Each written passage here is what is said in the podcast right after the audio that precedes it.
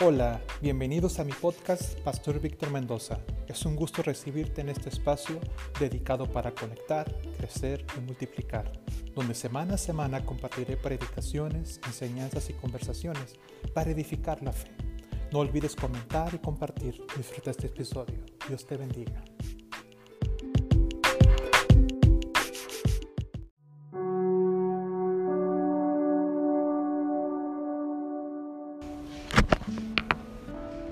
Día de hoy vamos a comenzar una nueva serie de predicaciones. Se llama Enfrenta la realidad. ¿sí? Enfrenta la realidad. Yo creo que es una eh, palabra que muchas veces hemos escuchado. Tienes que enfrentar la realidad, tienes que aceptar la realidad, tienes que ver la realidad, ¿no? Pero muchas veces a lo mejor no, no entendemos cabalmente qué es la realidad de, todo, ¿verdad? Todo lo que nos dicen que tenemos que enfrentar. Y esta serie de predicaciones la vamos a basar en Habacuc. Y, y, vamos a ponerle así como subtítulo de esta es una fe redefinida, ¿no? Y cómo la realidad nos ayuda a redefinir nuestra fe. Así que vamos a avanzar en, en nuestra predicación de esta eh, tarde. Por favor, Esther. ¿Qué es la realidad? Ya, ya entendimos que tenemos que enfrentar la realidad, pero ¿qué es la realidad? ¿A qué nos referimos con la realidad?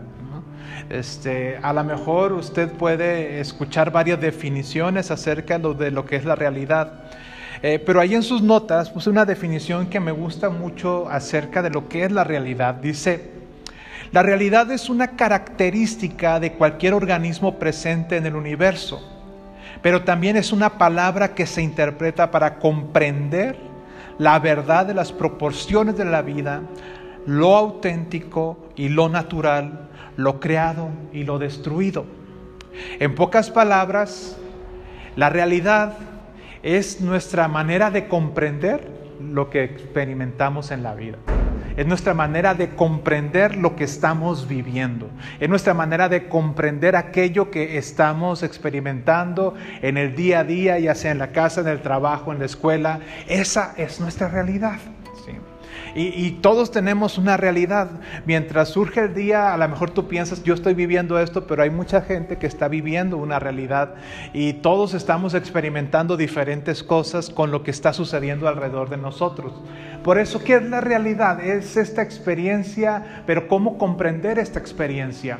Y por eso lo, puse en tres principios básicos de lo que es la realidad. Número uno, la comprensión de la vida. ¿Cómo comprendo yo la vida? ¿Por qué creo que suceden tales cosas? ¿Sí? Por ejemplo, ¿por qué me levanto tarde? Cada quien tiene su propia explicación, ¿verdad?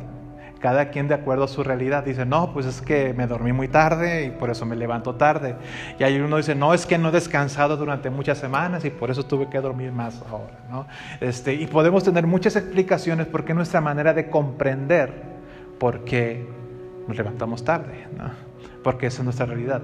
Por ejemplo, algo muy sencillo que, pasa en casa, ¿sí? ¿Por qué los muchachos no levantan su cuarto? ¿Por qué sus hijos no levantan su cuarto?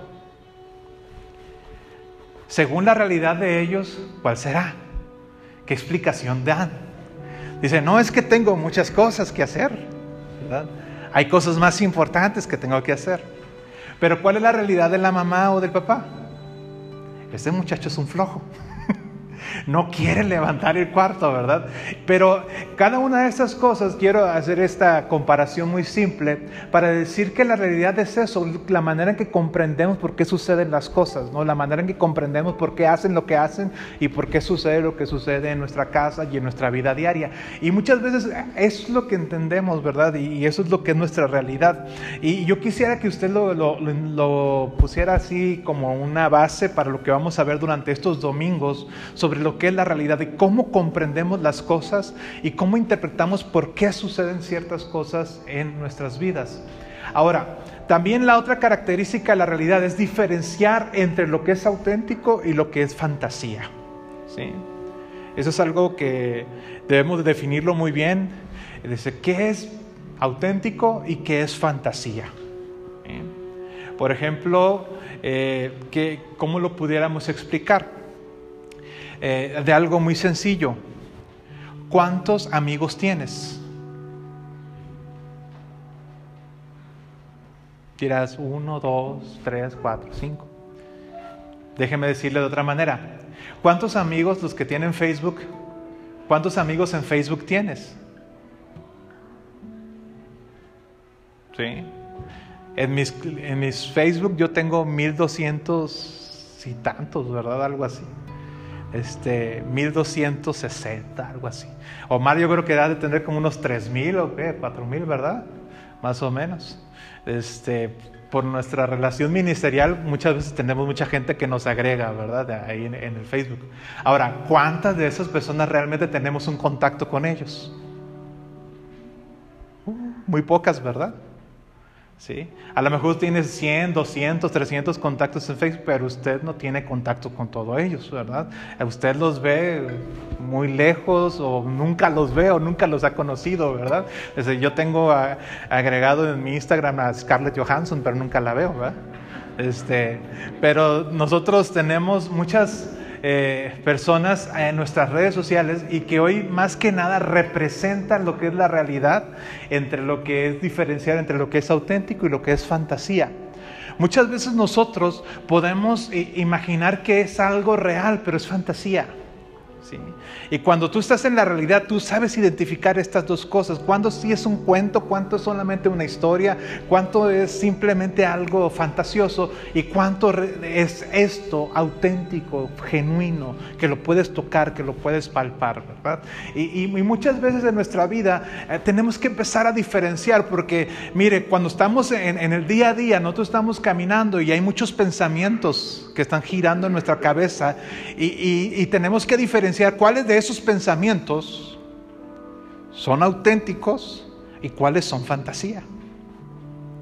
Los, los, que son fantasía son aquellos que no tienen ningún, ningún argumento para decir esto es válido, esto es genuino, esto es auténtico. ¿sí? Por ejemplo, algo muy sencillo. Esa persona hoy no me saludó, ni me habló, ni me dirigió la palabra. Eso es auténtico, ¿verdad? No te habló, no te dirigió la palabra, ni siquiera te saludó. ¿Cómo comenzaría la fantasía?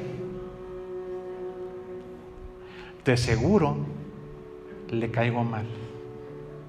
De seguro lo está haciendo porque me odia, ¿verdad? Este, de seguro lo está haciendo porque ya se dio cuenta y empieza uno a fantasear.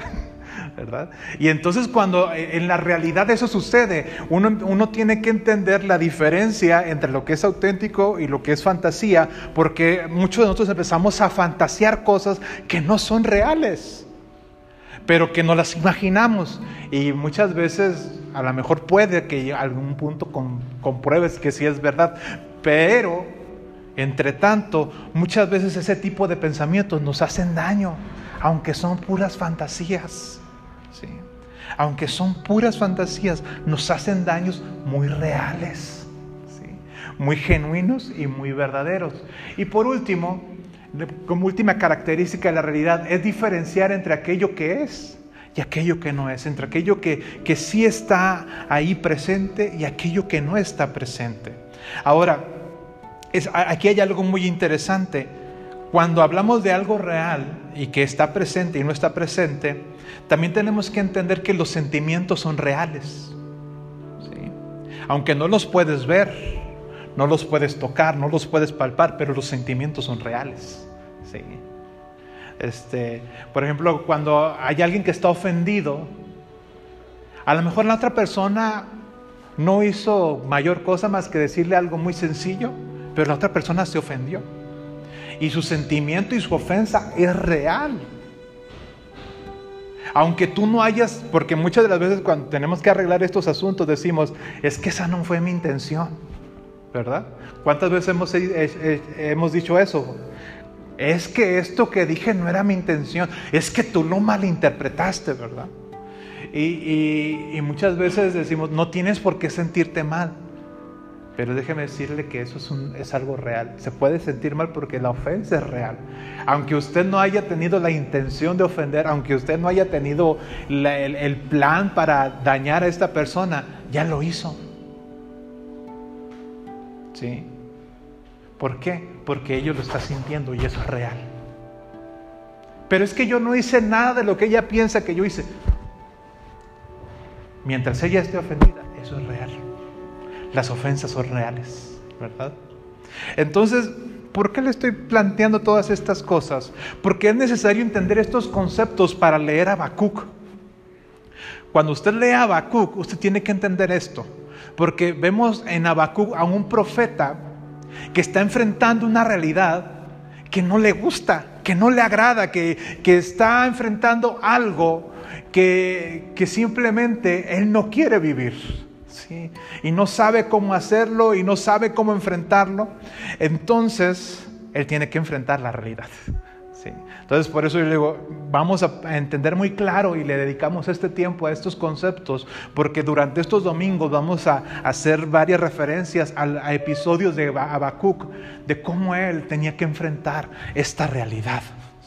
Y, estos conceptos son muy claros para explicarnos muchas cosas. Dale la siguiente, Jesús, por favor. Aquí hay una frase de Steve Murphy de la serie de Good Doctor este, por Amazon Prime, por ahí si alguien quiere recomendar alguna serie, pues ahí está una. Este, esta serie nos habla de, de, un doctor, de un doctor residente en, en San José, ¿verdad? California. Este, y él tiene autismo. Entonces, imagínense a un cirujano autista. Y entonces en el hospital no lo quiere, no lo, eh, no lo pueden este, ver, muchos de ellos lo, menosprecian, ¿verdad? Porque es autista y dice, ¿cómo puede ser posible? Y, eso resalta muchas cosas, prejuicios que la gente tiene sobre las personas con autismo. Y entonces, eh, en, medio de una discusión ahí, cuando eh, le dicen, ¿sabes qué, Murphy? Es que tienes que aceptar la realidad.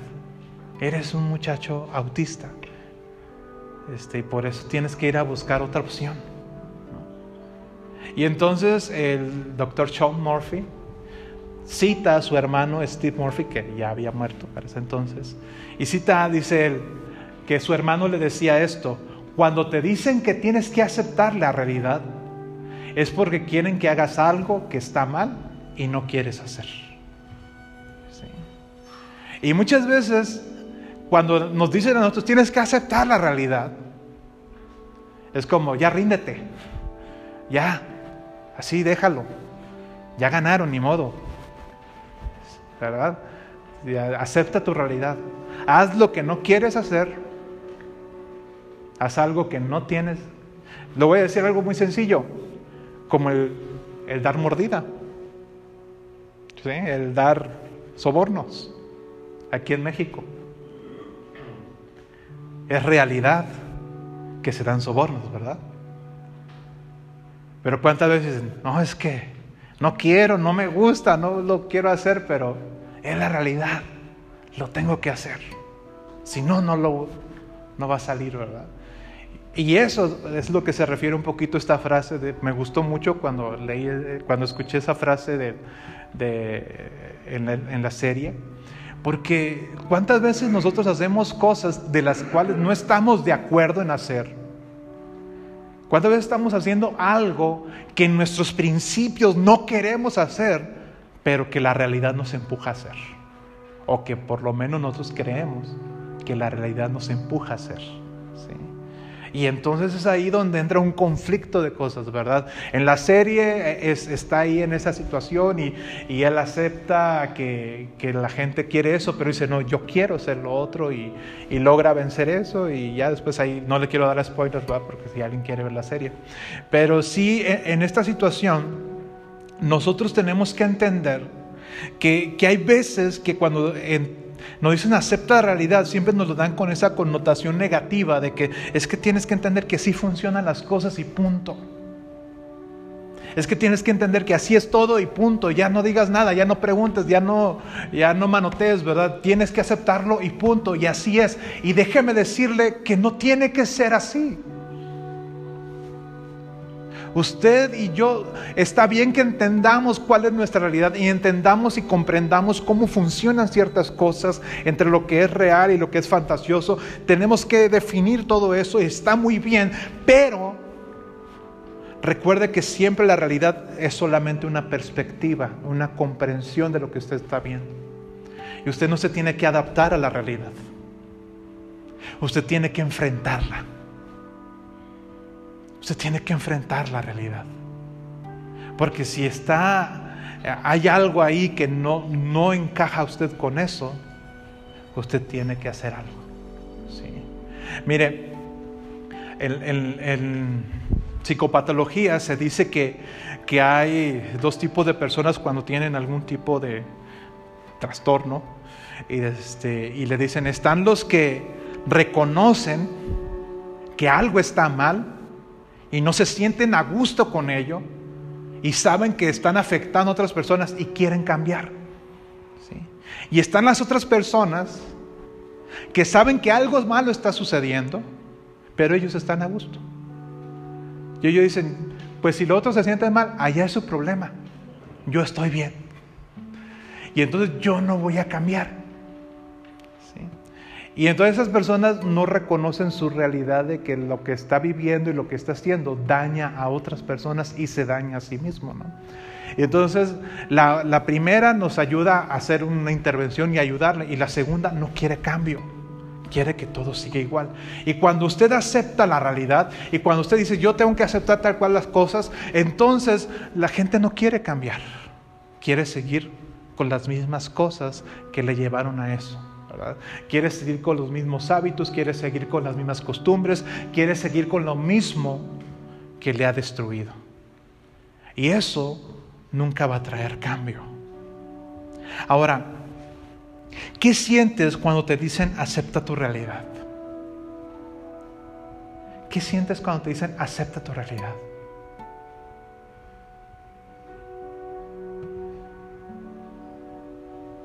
¿Te cuestionas a ti mismo? ¿Qué sientes cuando te dicen, sabes qué? Estás despedido. ¿Qué haces? ¿Te cuestionas? ¿Qué haces cuando alguien te insulta? ¿Qué haces cuando alguien te dice, es que tú eres un tonto? Es que tú eres así, es que tú eres de esta manera. O cuando alguien te, califica de una manera que a ti no te gusta, ¿qué haces? Lo aceptas, dice, bueno, así soy. O te haces las preguntas, dices, ¿seré yo así? ¿Eso es real o no es real? Entonces, y todo esto se lo, se lo señalo porque es importante hablar de cómo las realidades nos afectan, cómo las realidades afectan nuestras vidas y afecta nuestra fe. ¿Sí? La siguiente, por favor, Gesed. Y vamos a ver la realidad de Habacuc. ¿Qué estaba viviendo Habacuc? ¿Qué, qué, realidad él, tenía, verdad? Y mire, miremos Habacuc 1.2 y dice de la siguiente manera, Señor, te llamo y no respondes. ¿Hasta cuándo seguirás así? Clamo a ti porque hay violencia y no haces nada por salvar a los que sufren. ¿Qué realidad tiene este hombre? Él está comprendiendo su realidad, está comprendiendo lo que él está viviendo y él dice, Señor, yo oro, yo clamo a ti y no me respondes. Primer punto, su realidad. Segundo punto, Señor, hay mucha violencia y tú no haces nada para salvarnos. Qué fuerte, ¿verdad? Qué fuerte la oración, pero él está describiendo esa realidad. Está describiendo lo que él está viviendo en ese momento. Y tal vez son oraciones muy osadas, muy fuertes, muy subidas de tono. Pero déjeme decirle que eso es una realidad que todos tenemos. Mire, ¿cuántas veces usted ha sentido que ora y siente que Dios no le responde?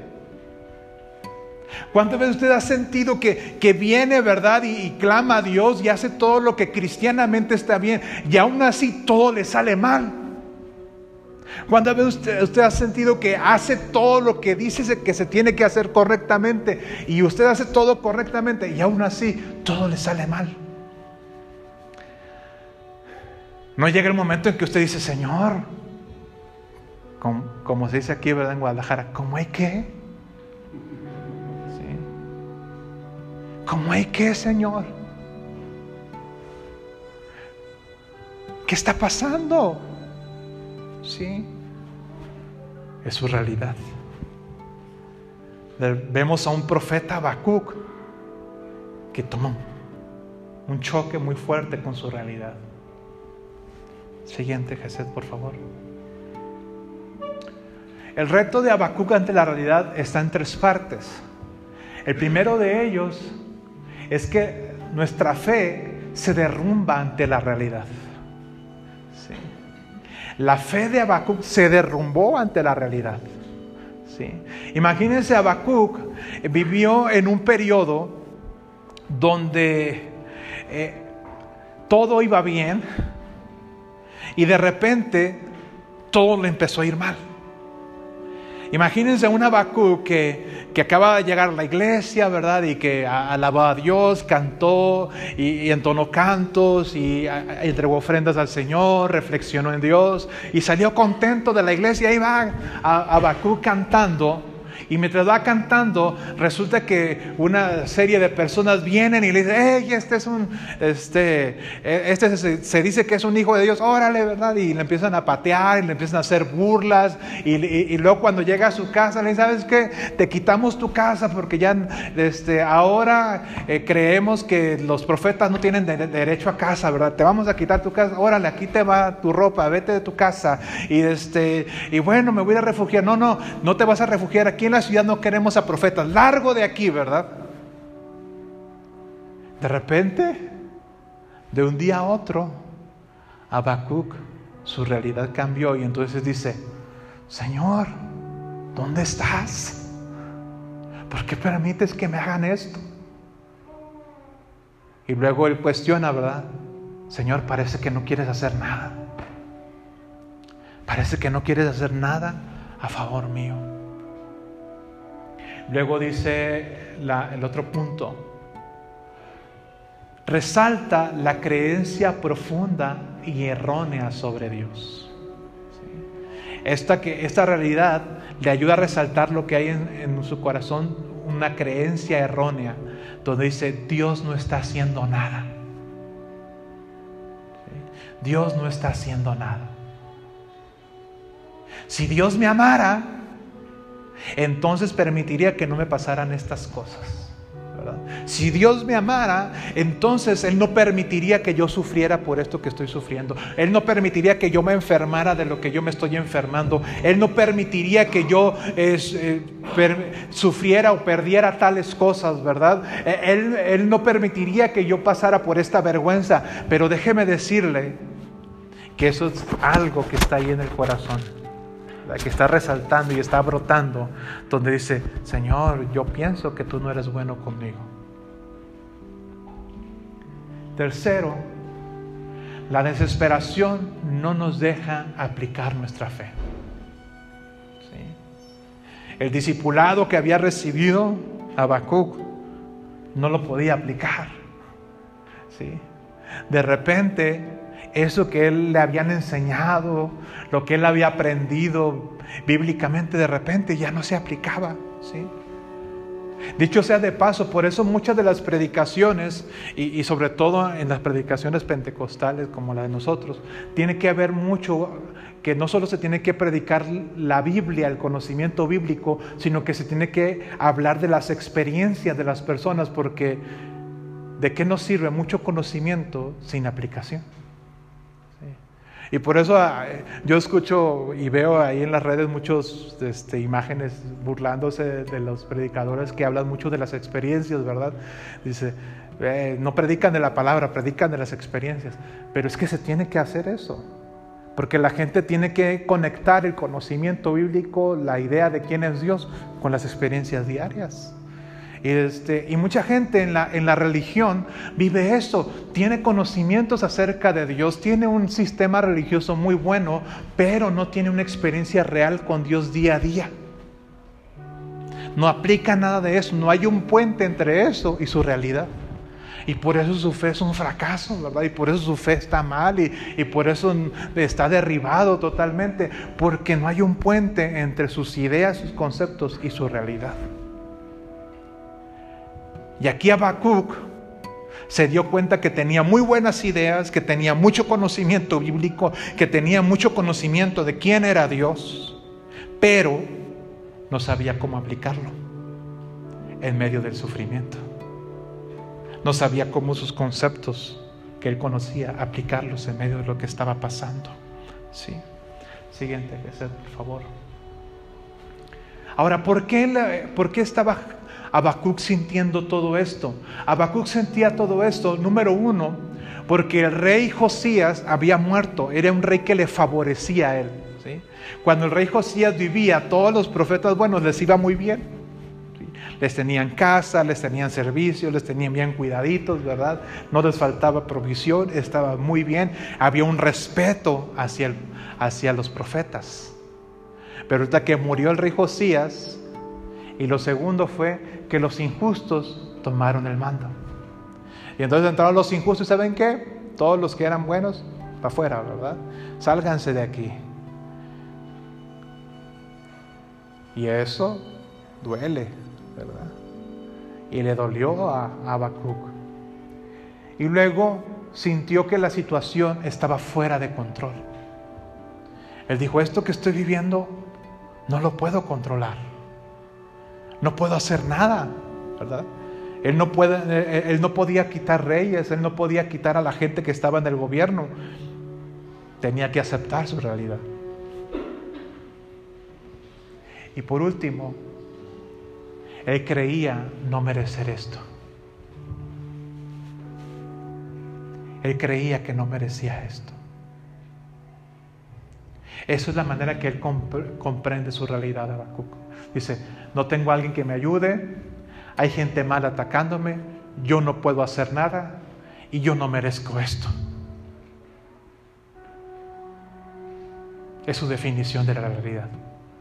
Y él, todo su pensamiento en el primer capítulo de Habacuc es esto. Está dándole vueltas a esto. Es que yo no merezco esto, yo soy buena persona, yo me porto bien, yo, yo, yo agrado a Dios, yo tengo buenos conocimientos, ¿por qué me está sucediendo esto? Este, ¿Por qué los malos están haciendo esto, Señor? ¿Por qué tú los prosperas, verdad?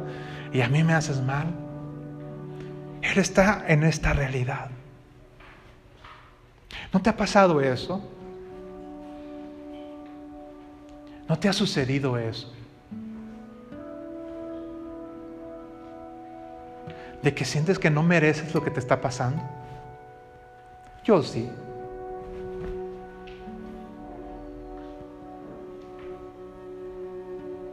De que no mereces lo que te está pasando. dices, no, Señor, esto que están haciendo conmigo no es justo. Yo sí. Y muchas veces, ¿verdad? Porque es mi realidad. Es mi manera de comprender esas cosas. Pero es ahí donde es probada y enfrentada mi fe con la realidad. Y donde digo, Señor, ¿qué hago? ¿Sí? ¿Qué hago? Por cierto, la realidad es que hace calor. ¿Tienen calor? ¿No? Sino para prender los abanicos. Pero de repente, muchas veces en la vida estamos enfrentando cosas que decimos, Señor, ¿por qué nos está sucediendo esto?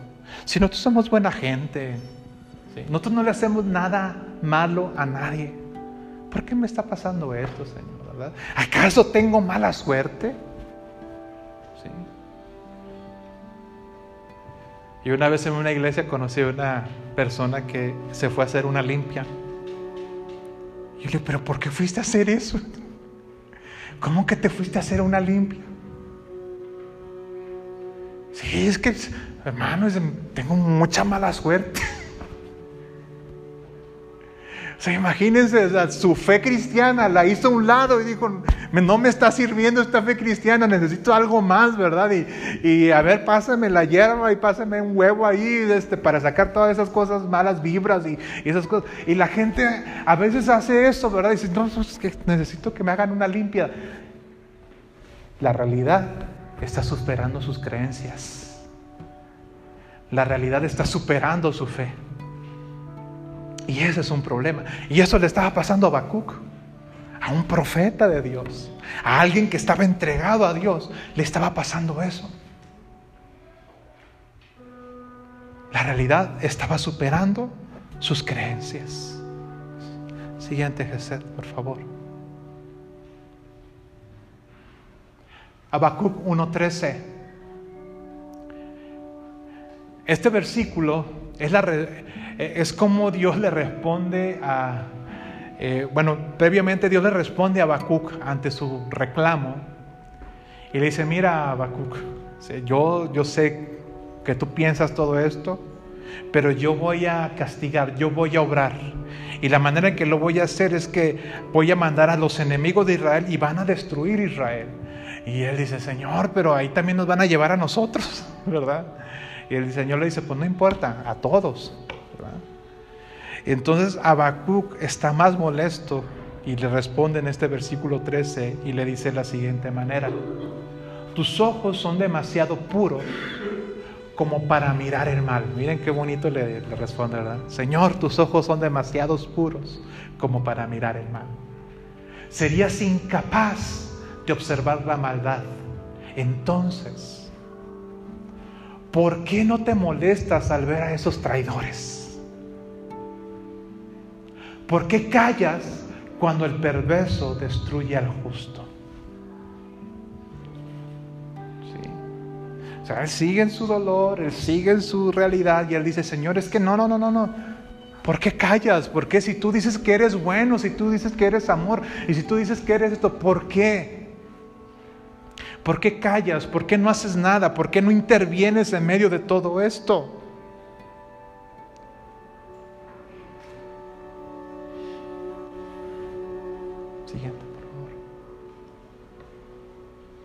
Ahora, de esto podemos aprender varias cosas. Lo primero es que Habacuc veía mucho dolor e injusticia. Veía dolor e injusticia por todos lados y, y eso no le permitía ver alguna esperanza de lo que venía. Lo segundo es que él no veía propósito, él no veía más allá de su presente, él decía, yo no veo futuro a esto. Y sus creencias rudimentarias se derrumbaron por completo. Es que eso nos puede suceder a todos. Sí. Mire, le voy a decir algo muy sencillo. Ah, cuando alguien pasa por algo malo, mucha gente le trata de animar a las personas, va a decir, hay que echarle ganas, dale ánimo, esfuérzate más. Y luego dicen, es que te hace falta orar más. Es que te hace falta ayunar más, es que te hace falta venir más a la iglesia, ¿verdad? Es que te hace falta venir al discipulado, es que te hace falta hacer esto y lo otro. Y, muchas veces tratamos de dar consejos a la gente y lo único que hacemos es que abrumamos su realidad y, y las creencias que ellos tienen acerca de Dios son derribadas con tanto peso encima, ¿verdad? De lo que está viviendo y no ayudamos en nada cuando decimos eso. ¿Tú qué le dirías a alguien que está pasando por una situación difícil, que está teniendo un choque de la realidad, ¿qué le dirías a alguien que piensa que Dios no piensa en él? ¿Tú qué le dirías a alguien que es de la iglesia, que tú lo has visto predicar o que tú lo has visto cantar, que lo has visto adorar a Dios, que de repente piensa que Dios no es bueno? ¿qué le dirías? Sabes, en la, religiosidad nos han enseñado muchas veces a decir, ah, es que esa persona no tiene fe. Es que esa persona le hace falta fe. Es que esa persona no estaba metida de a de veras con Dios. Por eso le está pasando lo que le está pasando. Por eso tiene las dudas que tiene, ¿verdad? Porque no conoce la palabra, ¿verdad? Porque no conoce las promesas de Dios. No, porque está enfrentando una realidad. Y las cosas que le han enseñado no están conectando con lo que está viviendo. Y entonces hay una opción. Tiene que redefinir su fe. Tiene que reconstruir su fe y decir, bueno, a ver, a ver, ya estoy pasando yo por esto. Entonces, todo lo que me habían enseñado de Dios no está bien. O yo estoy mal. ¿Sí? Entonces, uno se tiene que hacer preguntas. Y, sabe una cosa, las dudas no son malas, las dudas son necesarias. Y, muchas veces nosotros nos da miedo ¿sí? que, la, que la gente tenga esas dudas. Pero déjeme decirle, es necesario tener dudas para crecer. Y, aquí vemos en Abacú que está enfrentando varias cosas fuertes. Mire, la mayoría de nosotros, a lo mejor, en el, mejor de los casos, le daríamos versículos bíblicos, ¿verdad? No, mira lo que nos dice la palabra de Dios aquí, cree en el Señor Jesucristo, ¿verdad? El Señor es tu pastor. Y le daríamos muchos versículos bíblicos, pero muchas veces los versículos bíblicos no le dirían nada, porque esos versículos bíblicos ya los conoce. ¿Qué está pasando en esta persona que está perdiendo la fe? Mire, hoy en día hay una preocupación a nivel cristiano, evangélico, de gente que está perdiendo la fe. Y yo creo que una de las razones, uno de los factores por los cuales mucha gente pierde la fe, es que la gente no sabe enfrentar la realidad. Mucha gente no sabe enfrentar la realidad, no sabe enfrentar la fe con la realidad. En muchos de los casos, la gente cuando dice tener fe para enfrentar la realidad, lo único que hacen es negar la realidad. ¿Sí? Dicen que hay un chiste que leí una vez ahí en una revista cristiana que decía que, estaba eh, un hombre que supuestamente tenía mucha fe y, este, y estaban con otras tres personas más y estaban diciendo, caímos en el infierno y estaban los tres en el infierno, ¿no? Y entonces los tres estaban preguntando por qué estaban en el infierno. Y el primero dijo, yo creo que estoy en el infierno porque no dejé de vivir en pecado. Y, yo creo que el Señor al final me castigó y pues estoy aquí, ¿verdad? Y el otro este, eh, dijo, este, pues yo estoy aquí, yo creo que fue un error, ¿verdad? Yo no debería de estar aquí, a mí me metieron el pie y justificándose porque estaba aquí. Y al tercero le preguntaron, oye, ¿y por qué crees que tú estás aquí en el infierno si tú eres un gran predicador y tú eras una persona que iba a la iglesia y todo eso? Dice, yo por fe no estoy aquí, yo por fe estoy en el cielo, ¿verdad? Yo por fe no estoy aquí. Y, este, y, y a veces hay gente que utiliza la fe de esa manera, negando la realidad. Y por fe no estoy enfermo. Por fe no tengo crisis económica. Por fe no tengo deudas. Déjeme decirle que así no funciona la fe. La fe es enfrentar la realidad. Y créeme que Dios es más grande que la realidad. Dios es más grande que tu realidad, Dios es más grande que tu enfermedad, Dios es más grande que tus deudas, Dios es más grande que tus problemas familiares y matrimoniales, Dios es más grande. Pero no hagas lo que mucha gente hace, negar esa realidad. Negar la realidad que está viviendo. Tienes que entender si hay esa realidad. Y tienes que enfrentarla y la tienes que enfrentar con la fe. Porque Dios te dio fe para enfrentar tus realidades. Porque la fe no es nuestra, es un don que Dios nos ha dado. Es un regalo de Dios para nosotros, ¿verdad? Y por eso vemos ahí que mucha gente se derrumba ante las realidades porque no ve el propósito, porque no entiende que Dios se maneja por propósitos y no por circunstancias. Dios se maneja por propósitos, no por circunstancias, no por cosas temporales. Lo tercero que aprendemos de Habacuc en este capítulo 1 es que aprendemos que le dice a Dios que está haciendo mal su trabajo. ¿Sí? Fíjense qué altanería de Habacuc, ¿verdad? En su enojo, le dice a Dios, yo pienso que estás haciendo mal tu trabajo. En pocas palabras le está diciendo Dios, si yo fuera tú, yo no haría las cosas de esta manera. Yo extendería mi dedo y eliminaría a esa persona, ¿verdad? Este, yo, extendería mi dedo y haría que esa persona desapareciera, ¿verdad? Tronara mi guante del infinito y órale, todos para afuera. Pero no. No somos Dios, ¿verdad? Y qué bueno que no somos Dios. ¿Cuánta eliminadera haría aquí, verdad? porque Dios es bueno. Ahora, ¿por qué piensa él que Dios no está haciendo bien su trabajo? Él piensa eso porque recuerden que sus creencias, él piensa que Dios no da cosas malas. ¿No, ¿No le han dicho usted eso alguna vez?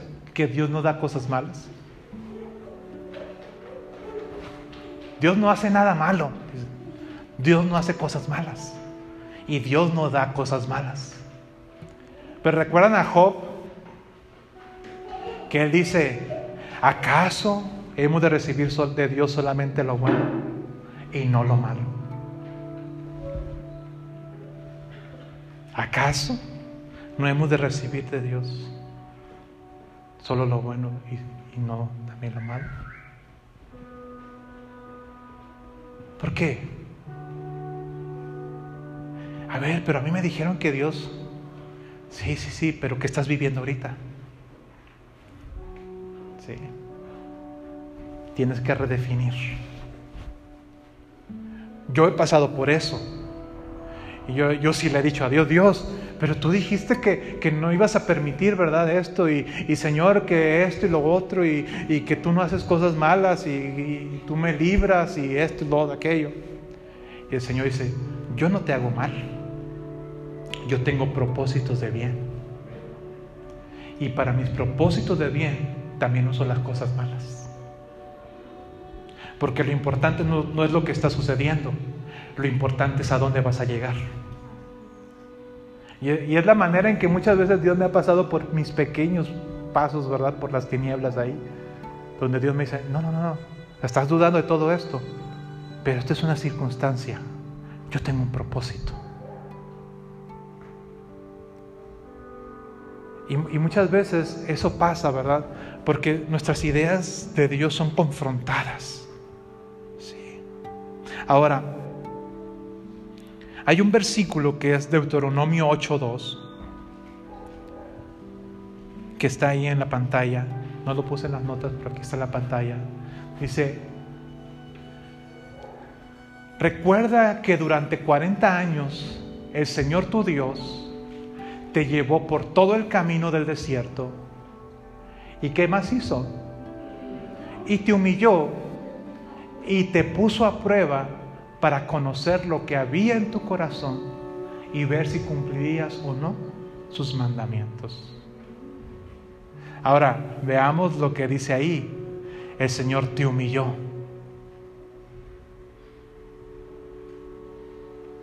O sea, Dios te humilló.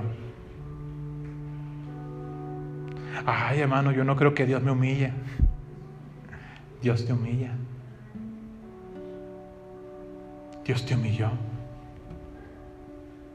A mí me llama mucho la atención, aquí no lo vamos a ver, pero en, la Biblia está la historia de David y cómo Dios humilló a David. Y, por ejemplo, en un pasaje de Samuel dice que Dios puso en el corazón o movió el corazón de David para que eh, actuara contra el pueblo haciendo un censo, ¿no? Y en Crónica dice que fue Satanás, ese mismo pasaje. Y uno dice, ah, caray, ¿quién fue Dios o Satanás? Y si te dijera que fue Dios usando a Satanás, ¿eso choca con algo? Tal vez sí. Pero eso es lo que dice la Biblia, en los dos lados. Pero muchas veces uno dice, ay Señor, porque aquí en el libro de Habacuc lo que Dios le estaba diciendo, yo voy a utilizar a los malos para que hagan el bien. Entonces, nuestro sentido de justicia, nuestro sentido de bondad, tiene que ser redefinido por Dios en medio de todo este proceso. Dios permite y Dios hace todo esto. Dios permite y Dios hace. ¿Sí? Porque a veces cuando decimos es que Dios permite, es como que Dios está ahí. Ándale, dejen que suceda todas estas cosas. Pero aquí no dice que Dios permite, pero que Dios hace. Él actúa en medio de todo eso. Y Él en medio de todo eso hace muchas cosas para llevarnos en un proceso, para revelar lo que hay en nuestro corazón. Y en este primer capítulo de Habacuc encontramos esto. Vemos a un Habacuc siendo procesado y sacando todo lo que había en su corazón. Porque eso no nace de la noche a la mañana, eso ya estaba ahí. Y brotó en medio de la dificultad y brotó en medio de su realidad que él estaba viviendo. Por eso él estaba sacando muchas cosas ahí. La siguiente, por favor. La realidad es inevitable, pero Dios usa nuestra realidad para revelar lo que hay en nuestro corazón. Dios utiliza nuestra realidad para revelar lo que hay en nuestro corazón. Cuando estamos amargados y molestos, es cuando pensamos muy profundamente que somos mejores que aquellos que nos hicieron daño. Por eso Habacuc se atrevió a decir, Señor, yo creo que estás haciendo mal tu trabajo. Yo lo haría mejor, ¿verdad? O cuando una persona nos hace daño, nosotros nos decimos, esa persona es mala, yo no soy malo como esa persona, ¿verdad? Porque si yo le tuviera que hacer eso, yo no le haría eso que me hicieron a mí. Yo no haría eso que me han hecho a mí. Déjeme decirlo que sí lo haría. Y hasta dos veces. Porque es la maldad del corazón. Tristemente esto es un síntoma de que nuestro corazón está enfermo. Quiero terminar con esto. Lo que tú estás viviendo, los conflictos que tú estás viviendo hoy, están revelando lo enfermo que está tu corazón hay algo que está enfermo, hay algo que necesitamos sanar.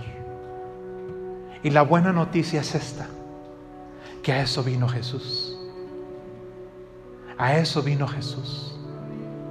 A sanar los corazones que están enfermos. A sanar los corazones que están dañados. Que están afectados por sus realidades que están afectados por sus situaciones matrimoniales, por sus situaciones emocionales, por su situación de salud, económicos, por su situación de salud. Jesús vino a sanar los corazones. Jesús no vino a hablar de una religión de ideas. Jesús no vino a hablar de una religión de cosas acá en el aire. Jesús vino a que el cielo se hiciera una realidad en la vida y en el corazón de cada persona. Por eso leemos en este pasaje de Lucas capítulo 4 versículo 18 esa realidad que vino a traer Jesús a la vida de las personas. Jesús no vino a filosofar sobre el sentido de la vida, ¿verdad? Jesús no vino a filosofar sobre si debemos o no debemos de hacer las cosas. Jesús vino a hacer un puente entre lo eterno y nuestra realidad que vivimos hoy. Y por eso nos dice este pasaje, el Espíritu del Señor está sobre mí, por cuanto me ha ungido para dar buenas nuevas a los pobres. Me ha enviado a sanar a los quebrantados de corazón, a pregonar libertad a los cautivos y vista a los ciegos, a poner en libertad a los oprimidos. El Evangelio no es una idea acá en el aire. El Evangelio quiere entrar a tu realidad. El Evangelio quiere entrar a tu corazón y sanarte. El Evangelio quiere entrar a tu casa y sanar tu casa. El Evangelio quiere entrar a la vida de tus hijos. El, Evangelio quiere entrar en tu escuela. El Evangelio quiere entrar a tu trabajo. El Evangelio no solo es una idea dentro de la iglesia. El Evangelio es algo que viene a conectar lo eterno con nuestro tiempo. Vamos a ponernos de pie, por favor.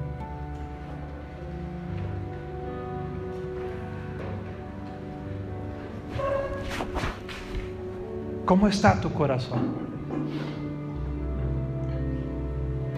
¿Cómo está tu corazón?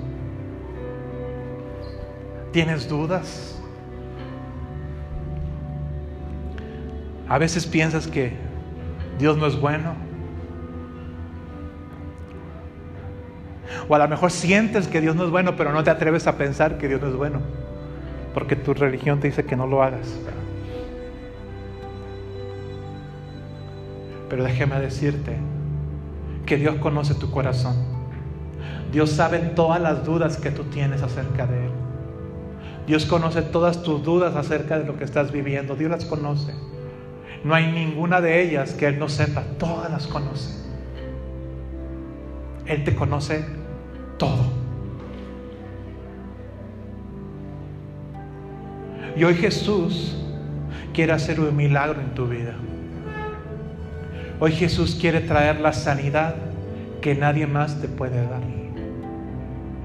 Hoy Jesús quiere darte esa sanidad en tu corazón, esa confianza, esa fe renovada que nadie más te puede dar, que solamente Él te puede dar.